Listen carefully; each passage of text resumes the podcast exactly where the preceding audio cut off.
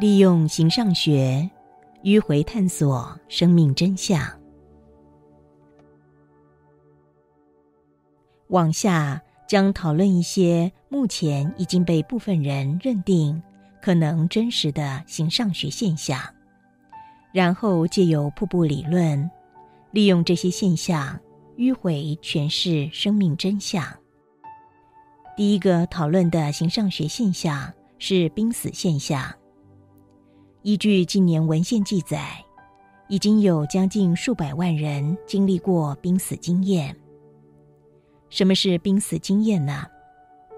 根据国际濒死研究协会定义，濒死经验是在没有心跳和呼吸的状态下发生的一个事件或连串的事件，或是一种人在接近死亡时所经历的现象。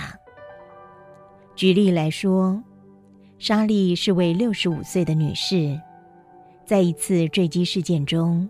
她是少数幸存者之一，但她在空难后体无完肤，多处骨折，而且伤及内脏。在急救的时候，莎莉高烧痉挛，而且陷入昏迷。当时，莎莉被紧急接上心肺复苏机急救，医生用尽方法，坚持不放弃救他。在急救的时候，莎莉有了濒死经验。他自称漂浮在天花板上俯视，看到医生和护士们正手忙脚乱的急救他。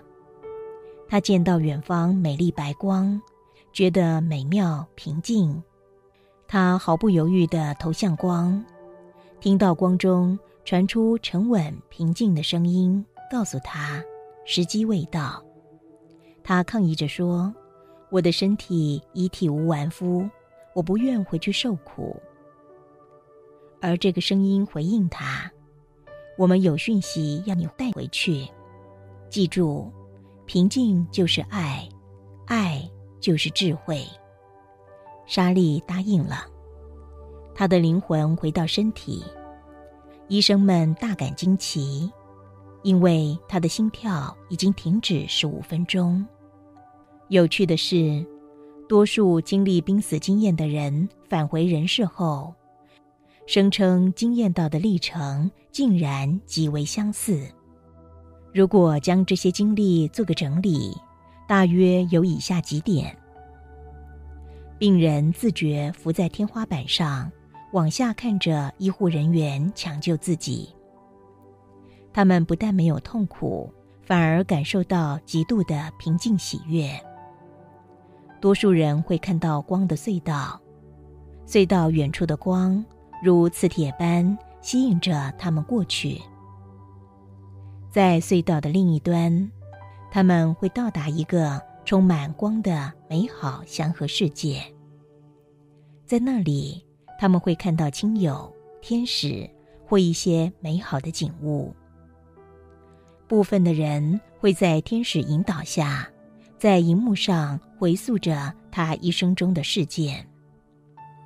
当他们正享受平静喜悦时光时，天使告诉他：“时候还没到，你必须回去。”他们多半不想回到人间，但不得不回去。回醒后，他们一切的疼痛也都回来了。在一九八二年，乔治·盖洛普。引用国际盖洛普组织资讯探索濒死经验，这个调查结果显示，在美国已经有超过八百万人经历过濒死经验。他综合归类了各个个案濒死经验中重复经历的现象，它们包含：离开身体占百分之二十六，存在准确视觉占百分之二十三。存在听力占百分之十七，存在安宁感、无痛感占百分之三十二，见到光占百分之十四，有隧道经历占百分之九，经验生命回顾占百分之三十二，处于另一个世界占百分之三十二，与神圣能量意识接触。占百分之二十三，遇见先知占百分之六。伊丽莎白·库伯勒罗斯医生搜集了世界各地两万个濒死经验，他透过对濒死经验的研究，认定一些现象可能存在。人往生后，生命仍有延续，神世是不灭的。没有人会孤独死去，通常会有最爱的意识来接，可能是死去的亲人，或是所信仰的耶稣、圣母玛利亚、阿弥陀佛等。康涅狄克大学瑞恩博士对曾经经历濒死的人做研究。发现这个体验对他们往后人生观起了很大的作用。他总结出七项影响：一、珍惜生命的一切，包括平凡的经验；二、不再追求物质生活，认定那是虚假的；三、失去竞争的企图，认定关怀更重要。四，灵性上会不断的自我提升。五，相信死后生命会延续。六，相信宇宙中有神或光的超然力量。七，认定在死亡的时候需要为生前所做的一切负责。值得一提的是。绝大多数经历过濒死的人，几乎都愿意接受神的存在，相信灵魂恒在，也愿意接受生命一切经历皆非偶然，他们的背后隐藏着善意的教育目的。这些人自觉很幸运，他们经由自己的濒死经历，免费的得到一张体验神与永生的门票。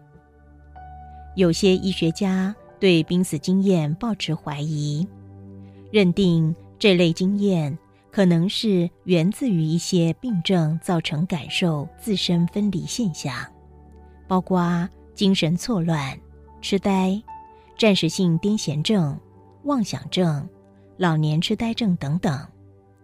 有些医学家认定濒死经验可能源自于濒死时脑部缺氧造成的。化学物质不平衡以及自我反射幻象，也有医学家认定可能是吗啡类毒品药物造成的异象。这些反对的意见仍然处于在假说而已。医学研究至今还没有能够从客观的科学角度提出实际的反面证据。在科学论证中，假说只是存在于理论阶段。并非代表真理。此外，当被测试者服用药物感受幻象时，大脑会呈现一些电波活动。但濒死经验在感受一些现象时，脑波图是脑死下完全的水平线。它意味着这个实验的结论不能类比濒死经验。一些医学家指出。濒死经验并不是精神病态或暂时性癫痫所能产生的幻象。精神病患会表现出沮丧、失望及绝望，但濒死经验并没有存在像精神病患的负面情绪，他们反而在经验濒死后存在更好的心灵状态，而且对生活更有正面动力。美国宇宙科学家卡罗山根对濒死经验中出现的隧道提出假说。他认定，每个人潜意识中存在着诞生记忆或诞生创伤。他认定，人在极度压力下，神智会被强迫切换到该意识，而产生从子宫中投向光洞的退化记忆。而在光洞口，意识有着物体全神贯注地盯着他，例如医生或护士。山根提示的假说是个颇具有幻想力的假说，不是吗？在一九八零年代，罗纳德·西格做了一个与濒死经验相关的实验。他让一些被测试者自愿服用一些医药及迷幻药物，尝试利用药物模拟濒死经验。西格依据得到的结果认定，迷幻药物可创造当事人感受到隧道。这个实验有严重的破绽，因为该实验使用的药物本身就可以提升了当事人的可教唆性。因此，这个实验结果似乎并不令人意料。西格后来放弃了该实验结论。自一九二零年开始，科学研究脑部缺氧的效应。在一些实验中，被测试者被置于氧气逐渐减少的容器中，被测试神志及肉体活动能力逐渐降低，造成痉挛、理解缓慢。与记忆困难，但幻觉根本没有产生，因此濒死边缘经历中所展现的觉知清晰度及真实性，不可能由缺氧形成。一些濒死经验案例指出，当事人可以在事后叙述死亡当时的医疗过程及房间中发生的对话和活动。这个临床发现一直是医疗科学无法解读的现象。